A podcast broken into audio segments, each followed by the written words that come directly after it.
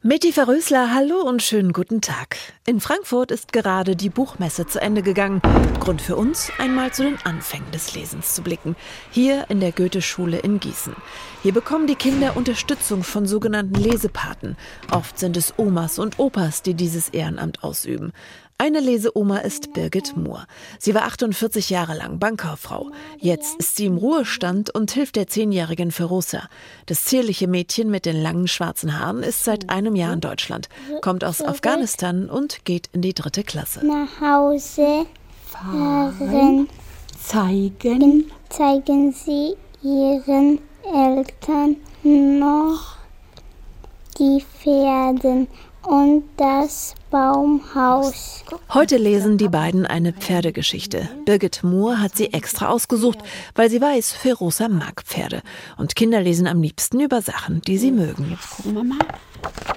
Birgit Moore engagiert sich ehrenamtlich beim Gießener Lesepatenverein Mentor, die Leselernhelfer. Was Kinder halt nicht gut können, machen sie auch nicht gerne.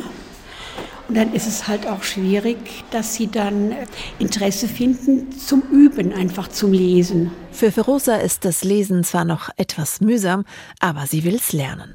Weil ich mag lesen, wenn ich in der fünfte oder in der vierte Klasse gehe, wenn ich nicht lesen kann, dann Probleme. Äh, ja, und äh, ich will gerne lesen üben. Und es scheint sich auszuzahlen. Ferosas Lehrerin Janina Schmeichel bemerkt ihre Fortschritte. Man merkt, dass sie äh, einfach die Wörter schneller lesen kann, beziehungsweise sicherer im Lesen ist. Das wird jetzt langsam besser. Nach nur 45 Minuten ist die Lesestunde schon rum. Eine kleine Geschichte und einige Seiten im Rätselbuch, buchstabieren und sich mit Texten auseinandersetzen.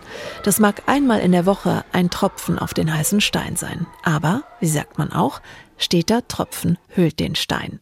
Der Gießener Verein Mentor freut sich über Zulauf von Leseomas und Opas. Aus der Goethe-Schule in Gießen, Eva Rösler.